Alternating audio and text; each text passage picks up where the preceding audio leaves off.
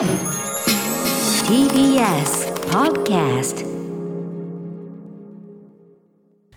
6月22日水曜日時刻は8時になりました TBS ラジオキーステーションにお送りしているアフターシックスジャンクションパーソナリティは私ライムスター歌丸そして？はい、水曜パートナー TBS アナウンサーの日々真央子です。さて、ここからは聞いた後に世界がちょっと変わるといいなな特集コーナー、ビヨンドザカルチャー。今夜の特集はこちらです。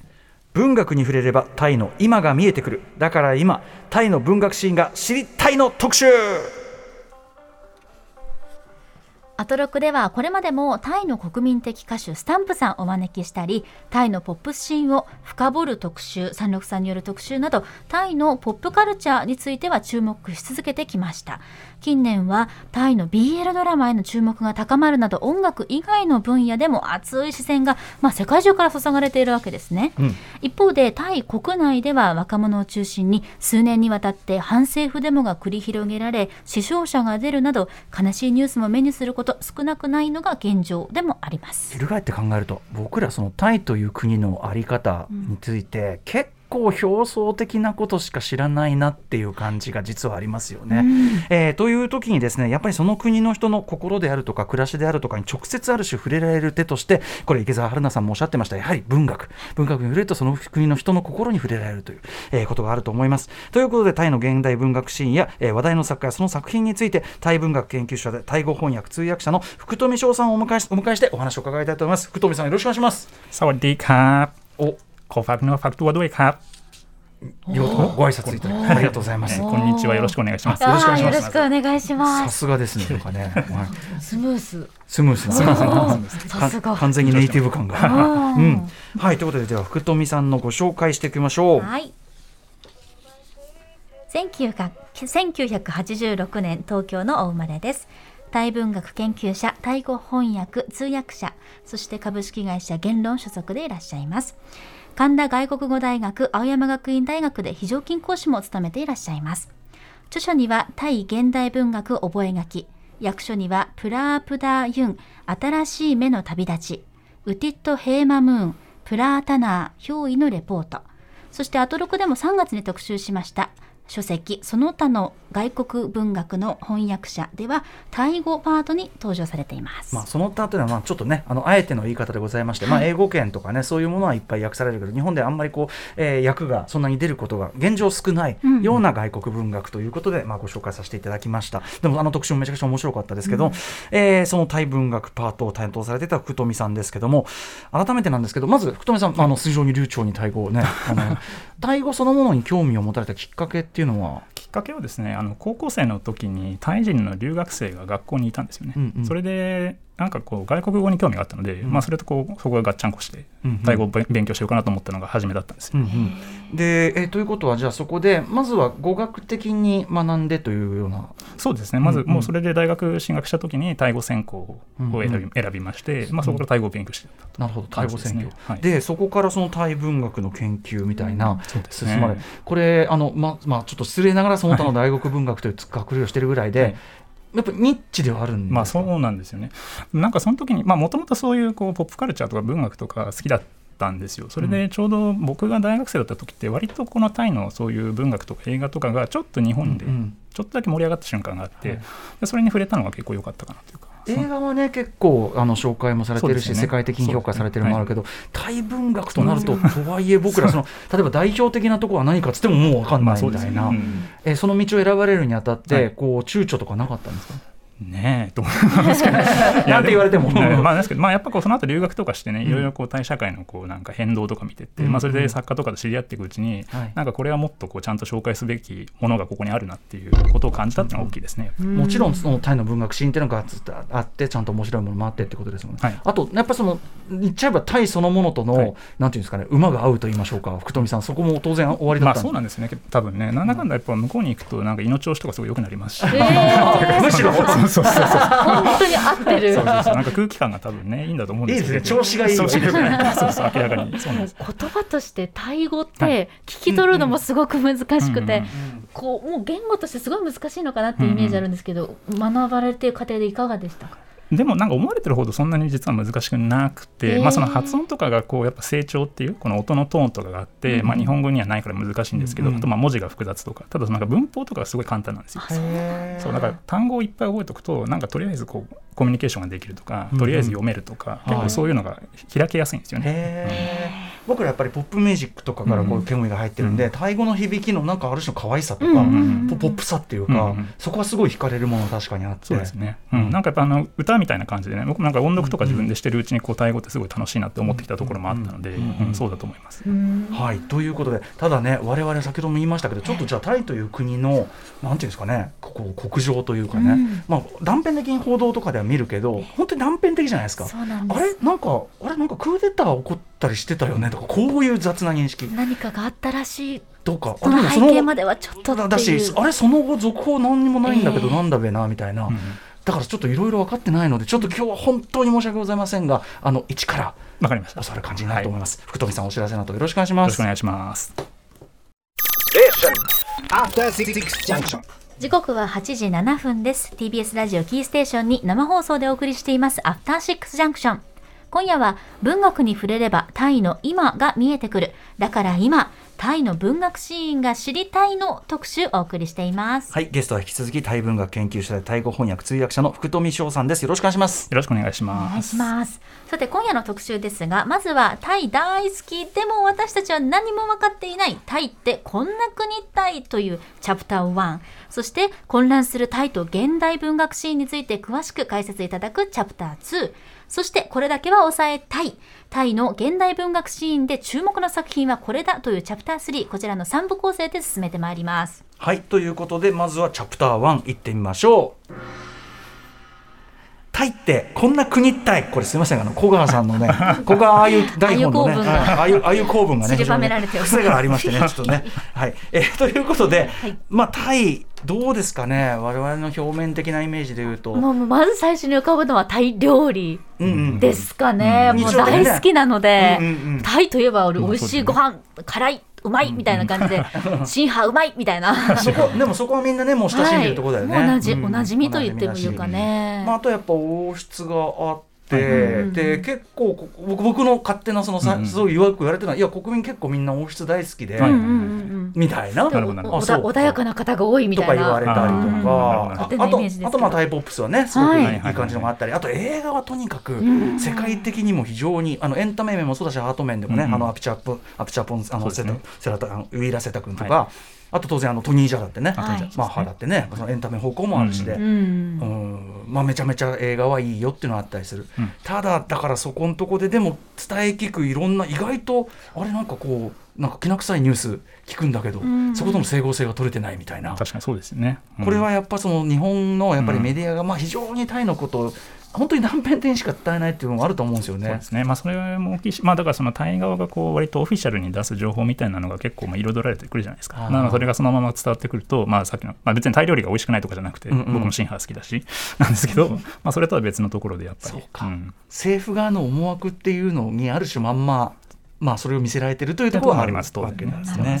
ということでちょっとわ恥ずかしながらちょっとちゃんと分かってないタイという国について簡単に、まあ 簡単に言ってるわけにいかないけど、あのーまあ現状をはい。なんとなく把握できるところまで福富さんぜひお話を伺いたいです。まあ、なんか基本的な情報なんですけど、まああのね、タイっていうのは首都バンコクっていうところが中心に置いてあって、まあ、南南北に長い国なんですよね。だから面積が日本よりちょっと大きい、1.5倍、1.4倍ぐらいですね。うんうん。でも人口が今、日本の半分ぐらいですかね、6600万人ぐらいなんです。なんですけど、まあ、よくさあの、ね、バンコクが首都としてすごいこうカルチャーの中心地として有名ですけど、まあ、はい。他にもね、あの地方都市で北部にチェンマイって場所とか、ん。リゾート地のプーケットっていうところがあったりするっていうのが、まあ、いろいろね、だからタイって言っても実は一枚岩じゃないっていう話があるわけです。うんうんうんで、さっきやっぱ歌丸さんがおっしゃってたみたいに、国王がいるっていうのはすごく大きなところで、うんまあその制度としてはね、立憲君主制っつって、まあ、日本ともそれは近いんですけれども、うんうんただまあその国王の政治的役割っていうのは実はすごい大きい国なんですよね。じゃあ天皇とはそれは全然違うわけですね。全然違うんですよね。まあ、なのでそれがこう国内の政治的な混乱とか対立の中で国王が結構でっかいファクターを占めていて、うんうん国王を信奉するかどうかっていうのでタイ人なのかどうなのかっていうところがこう踏み絵になっちゃう当然一枚岩ではないというかむしろ複雑なわけですね。そうですね。だからそういうこう大きなものっていうのとそうじゃなくて小さい個人の対立っていうのがまだずっと残っている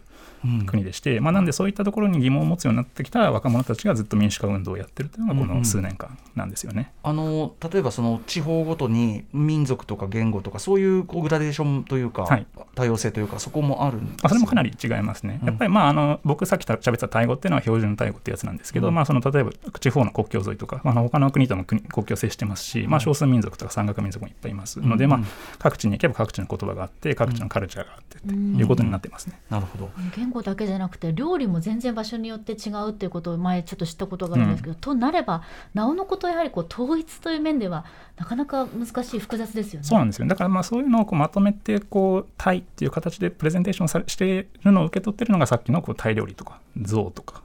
シンハーとかああいうイメージなんですよね。うん。一方でその、ね、若者たちのその運動があったりとかする中で、っていうことはつまりその要するにその抑圧的な、はい。あの体制であるというふうに感じる人も結構なんか割合いるってことですよね。そういうことですね。まあだからそれが結構今世代間対立みたいになってるところもあって、うんうんうんうんうん、それでなんかいろいろこうぶつかり合いがあったりとかあとそれこそ極端な話あれ？なんかクーデターがありましたみたいな。そうなんですよ。えそれって僕らからするとえちょっとちょっともう大変なもう国一個ひっくり返りましたみたいな,、うん。うんうんでもなんか割となんか何回目からですとか。そうなんです。多分に20世紀だけで未遂も含めると20回ぐらいすごい。起きていて。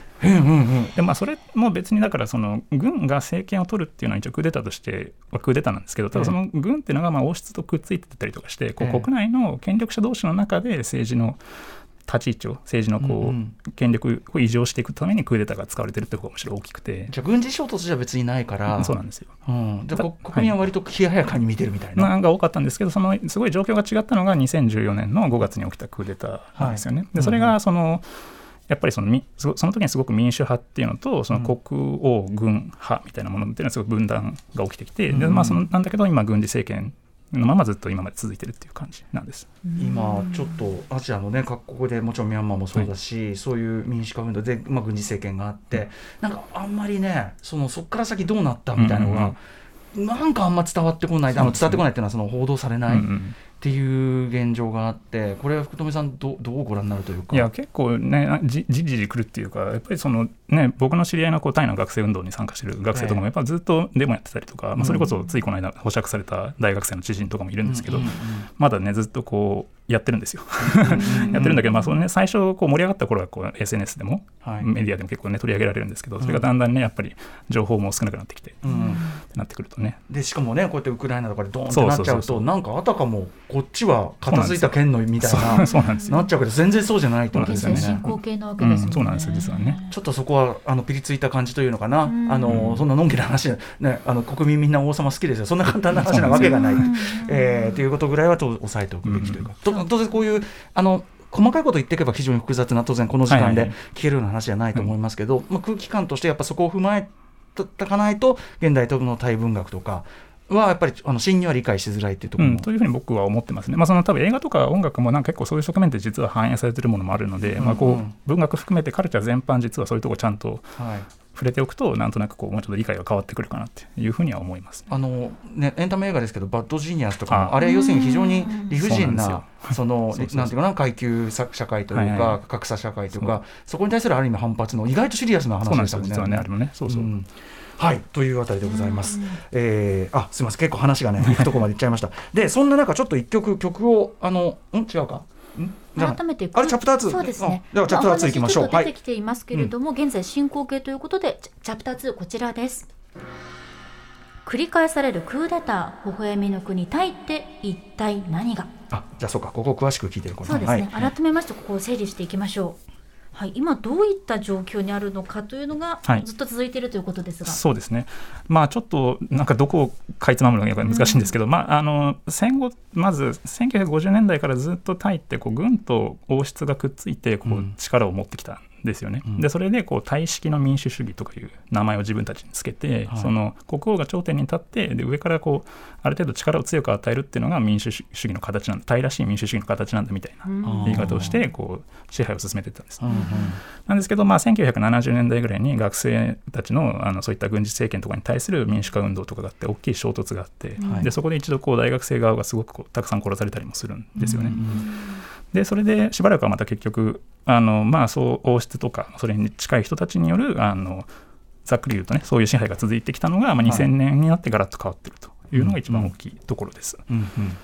で2000年っていうのがあの2001年にですねタクシンっていう、まあ、結構日本でもよく報道されていた、あのビジネスマン首相が登場しまして、はい。で彼が国民のね特に主に社会的経済的地位の低い人たちからものすごい人気を獲得しちゃうんですよ。えーなぜですか？彼の政策がすごいばらまき的だったのとあとなんかまあ元々元ビジネスマンだったんでなんていうかトップダウン式のなんていうかか国っていうのは CEO 会社と一緒に経営できるんだみたいな。こうなんかもうとにかく金をバンって必要なところに金をバッて出して、でそ即断即決でどんどんやっていくみたいな。じゃあタイの政治的にはまあ斬新なやり方だったってことなんですね。ですよねそうそうそうそううんでっていうそのタクシーのすごい人気っていうのがその王室特に当時の国王のラーマ9世が高齢化してきていてその時それとぶつかっちゃったんですよ。ほうほう。そうでそれでそのタクシンを追い出すために王室を支持する市民とかがデモをしたりとかあるいは軍が2006年にクーデターを起こしてタクシンを追放するんです。でそれで今まで収まってたんですけどそうじゃなくなっちゃったと。でそれが2006年以降でその新タクシン派タクシンを支持する人たちの方がまた別にデモ隊を作っちゃうんですね。うんうんそれでなんかよく日本で報道されてたのはこう王室派の人たちが黄色い服を着てる黄シャツとかうん黄服とか言われててタクシン派の人たちが赤い服を着てるあ赤シャツとか言われてたデモだったんですね。でそれがずっとこうデモをやってどっちかがデモをやってどっちかがこう衝突しどっちかがやってどっちかがまた邪魔をしてっていうのが繰り返されていった。ーうんうん。で2010年がすごい大きかった出来事があって、そのバンコクの中心地の、まあ、本当になんていうか渋谷とか新宿みたいなところで、そのタクシー派の人たちがデモ大規模なデモをやっていたところに、はい。あの軍がですね治安部隊を送り込んでその街中でこう大量の実弾を使ってそう。わたくさんの市民を殺しちゃうんですよえね。ー。でそれが結構こう21世紀のタイの状況的にはすごい大きい転換点う。ん。だだってねそんな天安門事件じゃない。そうなんですよ。それ級の感じですよね。そういうことなんですよ本当にね。うんうんであんまね日本の報道とかだとやっぱりそれもどっちかというとこう反政府デモのちょっと野蛮な人たちが鎮圧されたみたいな雰囲気で結構報道されてたわけあー要するに政府振りというのがそうそうなんですよねなりがちなんですね。そうなりがちなんですよね。そのバイアスはちょっと気をつけながら見た方がいいかもしれうんそなんいですね。な可能性ちょっとありますね。そうでも結局その後あのまたねあのタクシン派の首相が立ったんですけど、まあ、その2014年に結局クーデターが起こしてそのタクシン派の首相を追放して、その後ずっとギュッと軍事政権を続けてるんです。うんうんでそれなぜそのタイミングでクそんなタイミングでクーデターしたかっていうと、はいラーマ9世がもう亡くなりそうだったからなんですよね。それで2016年にやっぱラーマ9世が亡くなってしまう。ーうんうんでラーマ9世っていうのはその戦後ずっとかけて、まあ、国民の人気をね、まあ、いろいろあるんですけど国民の人気を勝ち取ってきた人なんですが、その息子っていうのはすごい人気がないんですよ。まあそこが悪くて、うんまあいろいろちょっとここでは言えないようないろいろな、そうそうそうエピソードがいっぱいある人だったんですよね。ほうほうほうっていう状況もあってこう国民の不満が高まってたところにコロナが来た。うん。でさらにこのちょうどその民主化の希望って言われてた政党っていうのが、その司法とか王室が結託してその政党も潰しちゃったんですね。そうそれで若者たちがすごい怒うんうん。ってデモが起きたというのが2020年の頭くらいでなるほすね。ど。でその若者たちを怒っていろいろ反政府運動をしているという状態が今も細々と続続いてます。いている、そういうことです。でもその王室の権威と軍事力が結びついてはいねっていうところは変わんないわけだから、うん。これだって、まあ、ぶっちゃけ最悪のミックスじゃないそんなの。絶対に動かしようがなかなかないっていうか。そしたらねなんかこっちだって非合要するに非合法的な活動以外にやりこやれやれることがないから。そうそういうふうに、ね、感じちゃうんですね、どうしてもね。うんうん。だから、でもやっぱりこのタイってその王室不敬罪という法律があって、うんその国国王とか王妃とか王室関係者を批判するとこう即刻禁錮刑みたいな法律があって、フェフェイスブック投稿とかもダメなんですけど。あでもなんか今の学生運動ですごい大きくなったのはそういう王室不敬罪があるにもかかわらずその王室を改革しようっ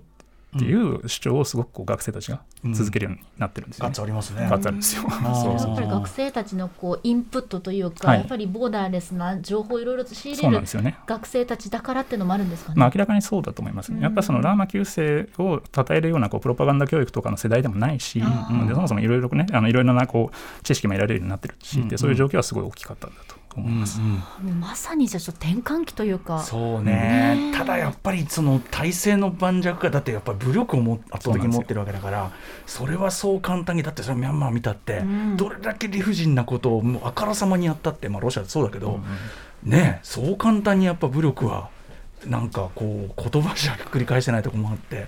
これどうしどうしたもんかですね。いやそうなんですだからちょっとねやっぱ今民主化でも若干若干そういう意味で行き詰まり感があるっていうかなんかこうやっては誰か捕まりやっては誰か捕まりっていうのはずっと繰り返されてるんでやっぱこう最初みたいな勢いってちょっとない感じがしていて。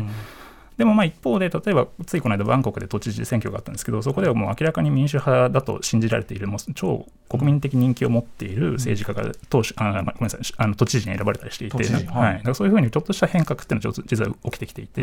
で議国会の中にも少しずつこう民主派の議員が増えてるとか、なんとなくこう構造的な変化っていうのが実は同時に起きているというところですね。まあ、未来をね見据えるならね、もちろんそんなふそのなんていうか旧態依然とも言いたくない、うん。そのバカみたいな国のあり方じゃ、ん。とてもここからの先地球上ではやっていけないっていうのはね、もう若い世代は当然見えてるでしょうしね。そうね。。そう。でまあ若い人たち自身も多分このデモ一発だけで全部が変えられると思ってないんですよ、もうねおそらくね。あ素晴らしい。そう。だね。そうだね。だからやっぱりこう民主化運動から出てた人がそのまま政治家になってるとかそういうパターンもありますし、まあ、あるいはそうちょっと研究者になっていくような人とかもいるし、っていうので結構そういう意味であのなんかこう複合的社会運動なんだけどこう全体的にこういろんなところがあの影響を与えてるような感じがしますね。そしてお話伺ってると、はい。そういう機運の中だと、それはその僕らは割ともうちょっと気楽なポップミュージックみたいなところはもちろん聞いてましたけど、まあ、文学しかり、あのなんていうかな、言っちゃえば、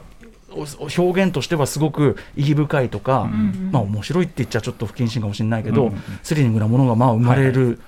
時代でしょうね、それはね。そういうことなんですよね。うん。で、まあ、ちょっとここで一曲紹介ししたいんですけれども、はい。あの2014年5月から続いていた軍事独裁政権下で起きた出来事をあのです、ね、アンダーグラウンドのラッパーたちが集まって、うん。痛烈に批判している曲がありまして、これ実はあのこの番組の2018年12月にあったタイヒップホップ特集はいで一回これかけてて、はい。あのーその時もめちゃくちゃかっこいい曲。です、うん。しかもこの超かっこいい体制批判曲に対してあの体制派がそう。後から出してきたおラップ曲を出してきたんだけどこれが信じがたいほどダサくて。すごいですね。もうやばかったですねこの対比がね。でこっちすごいかっこいいんですよねそうなんですよ、うんうんなんでそれで勝てると思ってるか分かんないですよ、本当に。本当に、えーでもあのメッセージ的にも本当に頭が下がるし、あのめちゃくちゃ普通にヒップホップとしてもかっこいい曲、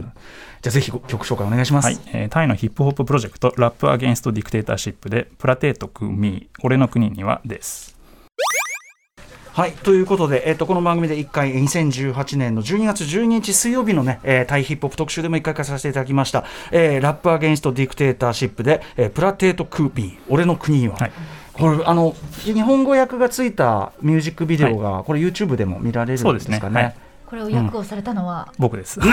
そうなんだ。助かります。やらせていただいております。素晴らしい。しありがとうございます。あの歌詞もすごいめちゃくちゃあのいいっすよね。いや、歌詞いいですよね。それぞれのラッパーたちが、うんさっきあの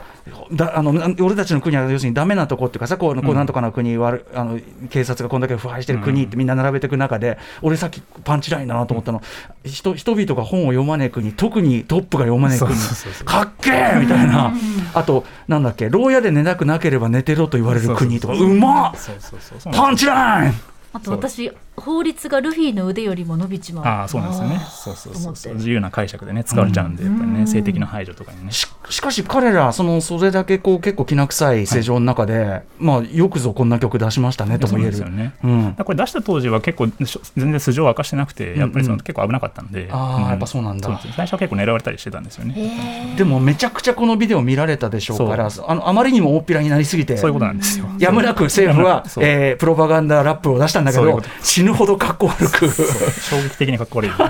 ぜひそちらも参考にご覧ください。これを見るだけで現状がすごく伝わってくるしすごくわかるのでこう YouTube でぜひチェックしていただきたいですね。これこそそれこそすごく表層的な対イメージみたいなものをいい意味で全部ひっくり返してくれるかもしれないですね、うん。これそれだけでね。はい、えー、ということで、まあ、曲を聴いたわけですけども文学シーンはい。というのはその間どんな感じだったんでしょうか？はいでまあ、その政治状況と文学ってやっぱり結構強く結びついているんですよね。はいでそれなんでかっていうとタイはこのアーティストとか作家っていうのがこう知識人として社会を引っ張っていかなきゃいけないっていう感覚が実は結構ずっと強くて、なんですよねなので、まあ、特にその政治的に最初不安定だった1950年代以降っていうのは、まあ、生きるための文学みたいな呼び方をするジャンルが主流で、まあ、その作家が社会理想的な社会を提示してでこう市民たちを引っ張っていかなきゃいけないんだ、みたいな形の作品が多かったんですよね。はい。である種なんか逆逆プロパガンダ文学っていうかね、うんうん。でそういうのが学生運動の中とかでも使われたりしていたんです、うんうんうんただまあそれがさっき言った70年代に大学生がいっぱい虐殺されたりすることで、一気についえちゃってあでもうちょっとこう内向的な作品になっていく、だけどその辺はちょっとやっぱ低調なんですね文学作品としては。ー。全般的に。うんうんうん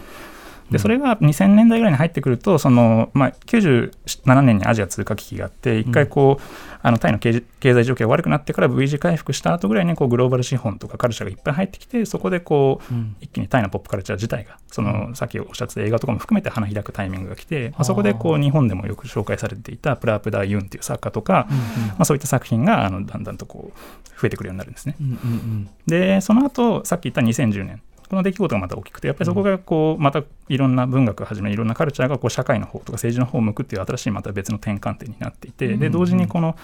あのた創作だけじゃなくてこう研究所とか批評とかそういうのもすごく盛んになって、うんうん。で若い人とか、まあ、そうじゃなくていろんな世代の人が本をいっぱい読むとかそういう状況がどんどんできていくんですよ、へー。それがまた社会運動にも影響していくと。さっきラップでねあのみんな本を読まない国とか言ってましたけどそうそうそうその状況もまあ変わりつつあるそうなんですよ。ねだから2000年代の頭ぐらいってタイ人は本を読まないっつって年間7行しか読まないとか年間8行しか読まないとか言われてたんですよ。うん ま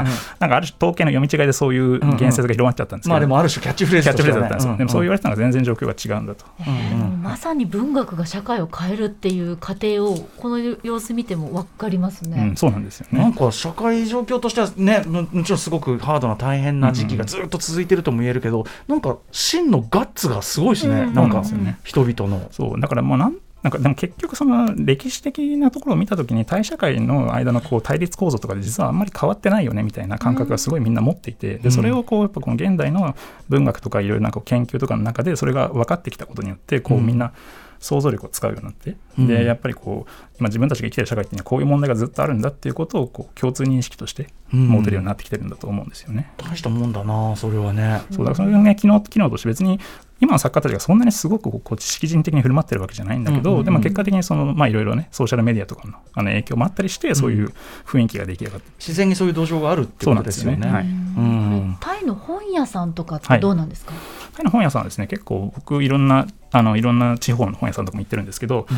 もともと結構タイはその2000年代ぐらいからかねショッピングモールとかが大きいショッピングモールとか増えてきてそこは結構ねあの出版社が持ってるチェーン書店っていうのが入ってるんですよ。だから大手出版社は自分のチェーン書店を持ってて。それのシステム面白いですね。面白いんですよね。だから自分たちの本を中心にやっぱり売っちゃう、へー。そうそうそうまあちょっと独禁法的にはどうかっていうどうかって感じまあ日本の映画会社映画映画会社が劇場も持ってるってそうそうそういう。アメリカではありえないシステムだけどそうそうまあそれに近いですそうよね。いうことなんですよね、うんうん。そう。だからそうするとやっぱりこう部数的にまあ相対的に絶対少ない文学とか、まあ、ちょっと人文っぽい本とか、うんうん。そういうのってやっぱ入りにくくなってくるんですよね、うんうんうん。でそれのまあカウンターっていうのもあったしその2010年とかの出来事もあってこうバンコク中心に地方とかにもいっぱいこう独立系の書店ができてくると独立系いう感じなんですよね。これなんか写真はいはい。見るとめちゃめちゃふ普通にめちゃくちゃいけてるんですけど。本当ですね。本がもうバーッと並べられていてそうそうそう。若い人たちが本当カフェで本を読むかのように皆さん読んでらっしゃいますね。だからまあ大体こう書店ってこう広めにスペース取ってでうん。カフェもカフェも併設になってたりして。うん。でまあその地方のいろいろな作家とかアーティストが集まってそこでイベントやったりとか。ん。だからこう各地でこうこう拠点になってるんですよね、あ文化発信地になってる。へえいけてるやん。本当に。めちゃくちゃいけてんじゃん。行ってみたいタイの本屋さん。ぜひぜひ。なんかタイってだからそこあの一連のあれが結構こうなんか両極ですね。なんかものすごいこう動かしようもないこう、うんうん。うん保守的だったり、はいはいはい。腐敗してたりっていうところと、なんかなんていうかないけてるしすごくちゃんとしっかり骨が、あの骨が通ってて、うんうん。みたいなものとなんか両極ありますね。そうなんです。だからその多分でかいのがあるっていうのが多分共通認識であるからこう細かなこのそれぞれの持ってる異臭の違いっていうのがあんまり意識されないっていうか。ああそっか。そう。敵が巨大すぎて。そう言い方そう言い方あれなんだけど仮想敵がめっちゃでかいんですよ、うんうんうん。うん。そうか。その明快さあの、うん。ある種の構図の明快さっていうのもそうなんですよね。あって。そうそうそう。うん。でもそれもなんかねあのなんていうかなある種の抜けの良さっていうかね、うんうんうん。つながってるかもしれないですね、はい改めまして今夜はタイ文学研究者でタイ語翻訳通訳者の福富翔さんをお迎えし文学に触れればタイの今が見えてくる。だから今タイの文学シーンが知りたいの特集お送りしております。ねえ現状ここまででもどんだけ勉強になったかっていうかね。本当に。すいません。今まであまりにも無知すぎたということに尽きると思いますけども。はいということで、えー国の歴史から解説いただいてまいりましたが最後のチャプター3いってみようこれだけは抑えたい。タイの現代文学シーンで注目の作品はこれだ。はい、今タイではどんな文学が人気なんですか？そうですね、まあ、まずやっぱり2010年以降、その政治のことを、まあ、書く作品というのが一つ出てきた、でまあ、そのた直接なんかこのデモの話を書くとかっていうよりも、もうちょっとこう広くこう戻っていって、こうタイ社会全般と自分の家族の歴史を絡めていくとか、うん。なんかそういうちょっと大きめの物語をちゃんと書く作品っていうのが一つ大きいありますね、やっぱりね。であとはまあやっぱフェミニズム文学とかやっぱ特に若い女性の作家っていうのがすごく増えてて、20代30代の女性作家っていうのは同時に増えてると。タイタイ社会における、はい。ちなみにそういう女性の、はいい、わゆるジェンダーギャップとか、はい。その性差別的なシステムってどのぐらいの感じなんですか、そうですね。なあのなんかこう結構バランスがおかしくてその、うん。いわゆる女性管理職の数とかってすごい多いんですよね、うんうん。うんタイってね、まあそういう点ではあまりジェンダーギャップがないっていうふうに感覚もあるんだけどやっぱりこうなんとなく男性によるハラスメントであるとか、まあ、あるいはこう家父長制のなにおけるこう女性の立場が相対的に低い、まあ、家でもそうだしなんとなくこう社会的全体でもそうだしうんやっぱり男が稼ぐもんだっていうふうになってるとかそういう感覚っていうのはあります。よね。そんな中でまあフェミニズム文学もそうですね。同時に出てきてる。状態ですね。うんこれ何ですか？政治的なラノベ？あ政治的なラノベ。そうそうそう。政治的なの政治的なラノベありますね。あのまあラノベっていうか、まあ、特には BL なんですけどやっぱりその、まあ、日本でも入ってきてるタイの BL ドラマとかあるんですけど、ああいう作品でも結構よくこの政治的テーマとか社会的テーマを扱う作品って実はすごく多くて。へそう。面白いんですよね。やっぱりそのタイの歴史の話とかがこうししれっと混ざってるえメインはメインはあくまで BL とかミステリーとかなんだけどなんかしれっとそういう話が入ってて、うんうん。でなんかこうだからこの別にそれをただメインに置いてるわけじゃないんだけど、うんなんとなくこう前前提の文脈としてみんな持ってるっていうところがよくわかるっていう感じですね。さっきから伺ってるその感じですよね、はい。その空気感とかその理念をもう普通に共有してる感じっていうかうんなんか面白いし面白いしなんかやっぱ独自のかっこよさありますね本当果敢なんかねに攻めてる感じがねどこからも見えてきますよね、普通にお普通におしゃれにポップに全然これ普通のことですけどって感じで入ってくる感じ。だからなんか変にこうねあのね肩肘張ってないっていうか、まあ、みんなやっぱそれぞれこう自分たちのあくまで創作活動の一環としてやってる。うんだけなんだけど、それがこう必然的になんとなくムーブメントになってるって。うん。うん。理想的ですよねある意味ね、うん。そうですね。今の段階で理想的だとユースカルチャーとしてね、はい。はい。ちなみにタイにおける外国の文学ってどれぐらいこう影響というか入ってきたりするんですか,、あでもですね結構いろんな国の文学翻訳されていて、まあ、どっちかというと多分この20年ぐらいの方が外国文学の翻訳増えてるかなって気はしますし、まあ、それは結構こう世界的な売れ筋のやつが、あのまあ、日本で翻訳されるようなものが結構軒並み出てるっていう感覚はありますね、うん。まあ、あと日本のだとやっぱり村上春樹さんが人気だとか、まあ、そういうあの基本的なところはあるしと。なるほどなるほど、はい、ということでちょっとねタイの文学事情というかね、はい。でもなんか独自の空気感とかバランス感っていうのはなんか、なんか分かってきた気もしますよね。うんうん。はい、ということで、えー、とちょっと具体的にそのタイの現代文学シーン、おすすめ作品作家などをですね、はい。もう時間の許す限りいろいろ教わっていきたいと思います。はい。えーっとですね、まずプラプダ・ユンってさっきもちょっと名前が出た作家なんですけど、まあ、これ僕が翻訳してい。る作品が日本で出てまして、プラダ・ユンですね。うんうんうんで彼の作品はですね、まあ、あの翻訳しているものを紹介しておくと一つが「新しい目の旅立ち」っていう、えーこれは何て言うんでしょうね哲学気候エッセイっていうんですかね。うんうん気候エッセイ。えでブラプダ・ユンっていうのはそのさっき2000年代ぐらいにタイのポップカルチャーがすごく流行った時期にその若者のカルチャーアイコンとして、まあ、ものすごくこう社会的現象を巻き起こした作家なんですよーね。そうで彼が自分のそういう立場とかに対してちょっと疑問を持ち始めて書いた作品っていうのがあって、んでその彼がフィリピンに旅をしてでフィリピンで黒魔術の島って呼ばれてる場所に旅をするんですよ。うんでそこに行くとこう自然と人間と芸術の関係が分かるかもしれない。うん行くんだけどそこでこう実は全然自分の思った通りのものに出会えないっていうことをこういろんな哲学的な思考を交えながらあの日記エッセイ的に書いていくっていう作品でして、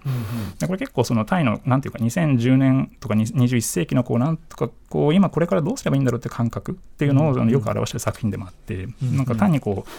おしゃれでちょっとちょっと小難しいおしゃれな感じって本っていうよりもなんとなくタイの社会をよく切り取ってる作品だなと思います。あこれまさに福富さんが訳されてるんですね、はい、えープラプダユンの新しい目の旅立ち、はい。はい。えー。ですかね、はい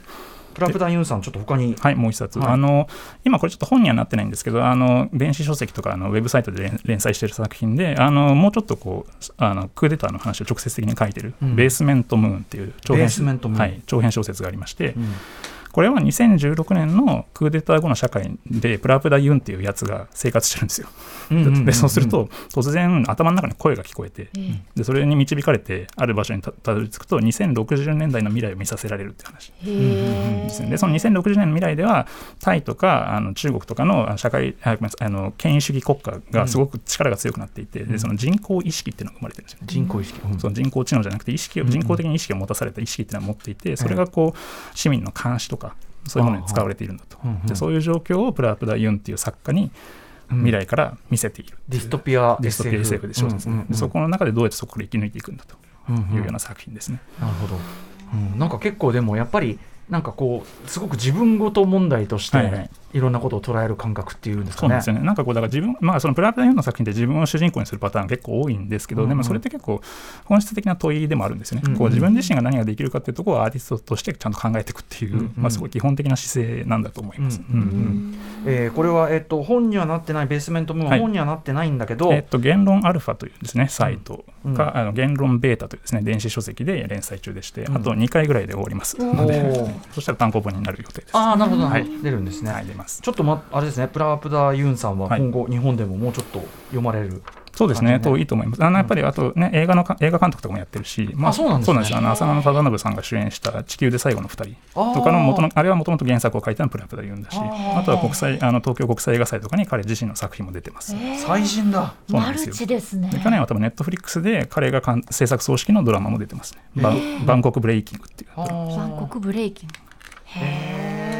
めちゃくちゃ台風の目じゃないですか。そうなんですよ。へー。マルチクリエイター。なんかタイのカルチャーを一手に担ってるような感じを受けますね。彼実はすごいめあの英語圏とかだと結構メジャーラインに入りつつある感じ。あそうなんですね。あ知らなかっただけちょっとでした遅まきながらええプラプラプダユンさんね、ははい。いまずはちょっとここを押さえると、はい。い、いかもしれない。えーもう一方、はい。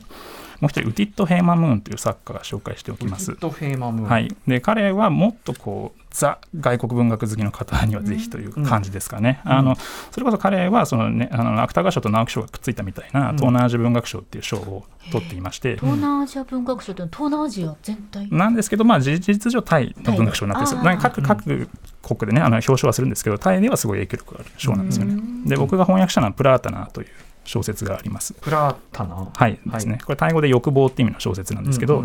これはまさにさっき僕が説明してみたいみたいな1970年代以降のタイの政治状況の中で生きてきた芸術家の半生っていうのを描きながら、うん。この今のこの2010年以降のタイのせあの社会状況と国王の崩御みたいなところと自分自身のこう男性との関係ま男性主人公なんだけど男性と関係を持ったり、うんうん。女性と関係を持ったり麻薬に溺れたりとか、うんうん。そういったところをこうあの上手に組み合わせて、うん。でこの国を支配する欲望っていうのと人が人を支配したいと思う欲望っていうのは同じだっていうふうにあの書いてるような作品ですね。まさにその現実の歴史と、はい。その自分事としてのそね。その現実の政治関係というのかな照射するみたいな。そまあその書き方がすごくこう重厚で、まあ、言葉遣いもすごく重々しくて、まあ、非常にこう文学的にあの力強い作家ですね。うんうん、へー。あとなんかあのタイのなんていうかな直近直近史も学べますもんね、そうですね、そそうですの流れでね。実感をこもってね。そういうことです、はい。えー、川出消防新社からこれ出てます。えっ、とプラプラッタん？プラータナ、プラプラプラタタナナですね、プラタナ、はい。えー、ウィレウィテッド？ん？ウティット・ヘイマムーンさん。ウィテッドヘイマムーンさん。ヘイマムーンさん、うん。はい。の、えー、これもでもなんかなんていうかないろいろいろいろ同時に知れそうな感じがする。そうですね。プラタナはい。ありがとうございます、もうちょっといけるかな？はい、はい。なんかぜひ他の角度からでもはい。えーとですね、僕はあの自分でジンを作ってですねそのタイの文学とか、タイの書店とか紹介してるんですけどそれで去年紹介した作家でこのチャットラビーっていうですね女性作家がいまして、うんうん。はい、初めてのタイ文学っていうですね ジンを作ってるんですチャットチャットラウィーさん。でですね。で、彼女は、まあ、えっ、と、多分今年30になったぐらいの女性作家でして、で、まあ、フェミニズム文学っていうほどの、このフェミニズムの主張が強い作風というよりは、もうちょっとこう、現代の社会状況をすごくこう、精緻にね、描いていて、うん別にその、すごく政治的なわけでもない。けど、うん一人の人間の人生っていうのをすごく上手に描くことができる作家だなと思って紹介しています。うんうんですね。これあの出されたご自身でされた人ってすごくこう短いそうですそうです。短い小説ででそれそれはですね、あのコロナの影響があってバンコクでの仕事を失った映像ディレクターの女性っていうのがうん。実家に帰ってくるんだけど実家では自分の父親が自分のおばあちゃんを老老介護してるんですよ。でそんな時にあの結局おばあちゃんもなんか俺は本当はここに帰ってきたくなかったんだけどお前も帰ってきちまったなみたいな感じでお前も俺と同じだぜみたいなことを ー。言われるっていう作品。でそのなんかこう閉塞感ちょっと粘つく感じっていうのがすごくよくできてる作品なんですよね。な。んかシンプルにしてなんかすごくうん。でかいですね、なんかみこうなんか見える暗黒が暗黒サイクルがでかい。そうそう。その短いページにす。ごいなんかうってなる。これ作品名は花ドア花瓶砂大きな木。そう。ちょっとね、とうん。特殊な作品名なんですタイの有名なポップスでその家を、ね、家について歌った曲があって、それのタイトルを真似してるああなるほどね。部屋とワイシャツと私みたいな。そうそうそうそうそうそうそうだからそれによって家っていうものの意味を描くっていうことらしいめちゃくちゃこのお若い方ですよ。本当ですね。かっこいいですね。かっこいいですかっこいいですこてかさっきのあのあのプラプダユンさんもめちゃくちゃかっこいいじゃないですか、そうだから作家が結構ね自分のこう露出がね多いですよね、へーチャストラウィ、うんこのジンはどこであ手に入れこれはですねあのオンラインで今販売してますのであの、僕のウェブサイトかツイッターなど検索していただくとそこから購入していただけます。トミさんすごいですね。そのなんかあの公式役もそうだしジンもやってなんかタイあとそのあのさっきのラップの役とか、はい。なんかタイ原稿カルチャーの橋渡しとして橋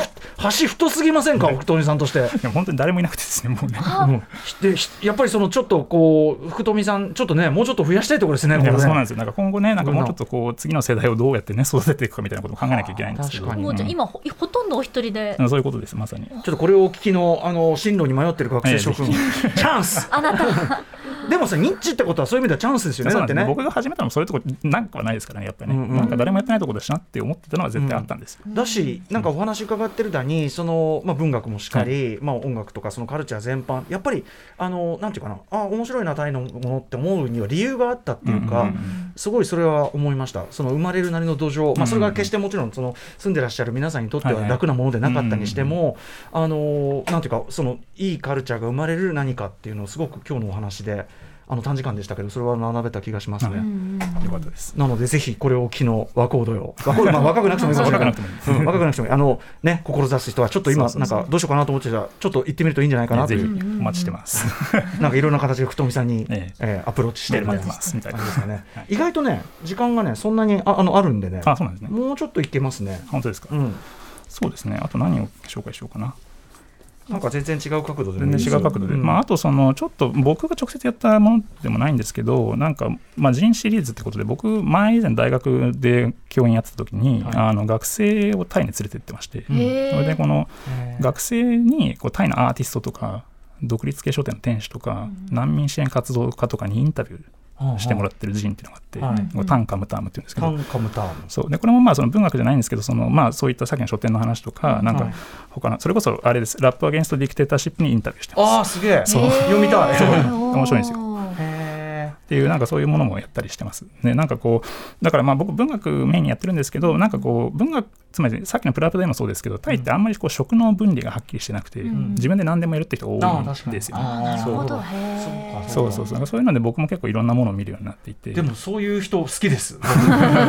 うん、そういう人が面白いと思うから。うん。ん。そうそうそう。そういうの触れられるんで、まあ、タイのカルチャーってこう1個入る一個入ると次につながっていくのがすごい面白いんですよね。タンカムタームという、はい、はい。これも同じくオンラインで販売しておりますので、はい。はいこれあのそのオンラインというのは福富さんあそのところからも購入いただけます。うんうん。僕のところにもありますし、タンカムタームの公式のあのオンラインサイトも両方あります。うんはい、これすごい話がちょっと戻るようであれなんですけど、あのすごくお一人で全部訳されてるから、はい。どういう経緯で、はい。タイ現地からこれ訳してくださいとかこれお願いできますかって来るんですか？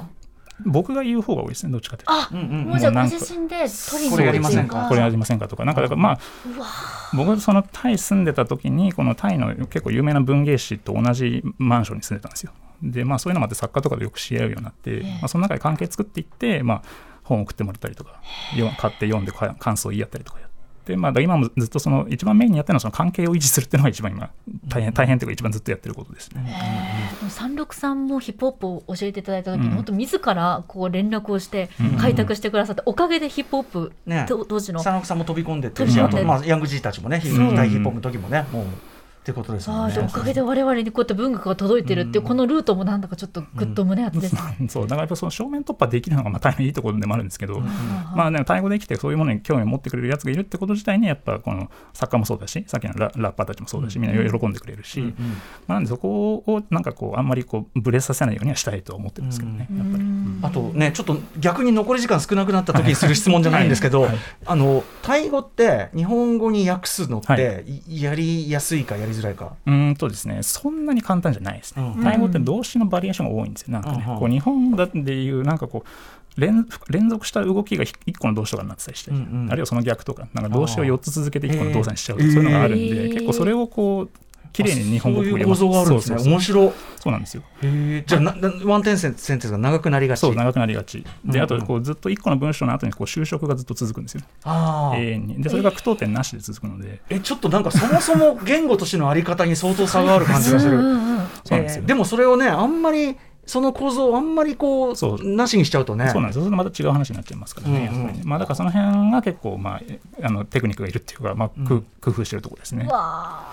翻訳のそのスキルというかノウハウ、うんハウツーもちょっと知りたいですね。そうですね。まあタイ語そのものの特性も含めてうね。んちょっと今日はこの短い時間にはい歴史からね、タイ語の話もそうだし、そして原稿シーンのこととか、はちょっとあの本当に駆け足で凝縮していただきましたが、まああの僕らちょっとあまりにもちょっと出だしが低すぎたもんで、非常にあの勉強になりました。ありがとうございます。ありがとうございます。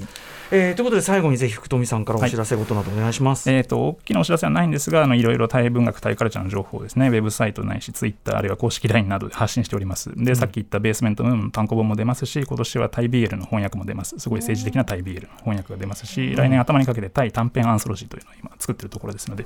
ぜひそういったものに触れていただいて、今、タイの今について触れてみていただければと思います。政治的なタイ BL ってね。ね、したいですよ。あぜひとも仲間というか、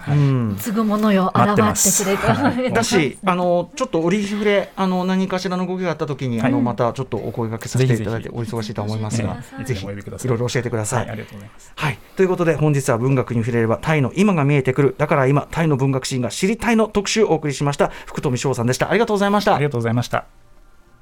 えーそして明日のこの時間は現役 DJ が選ぶ2022年上半期フロアを彩ったベスト J-POP はこれだ特集です After 66 Junction.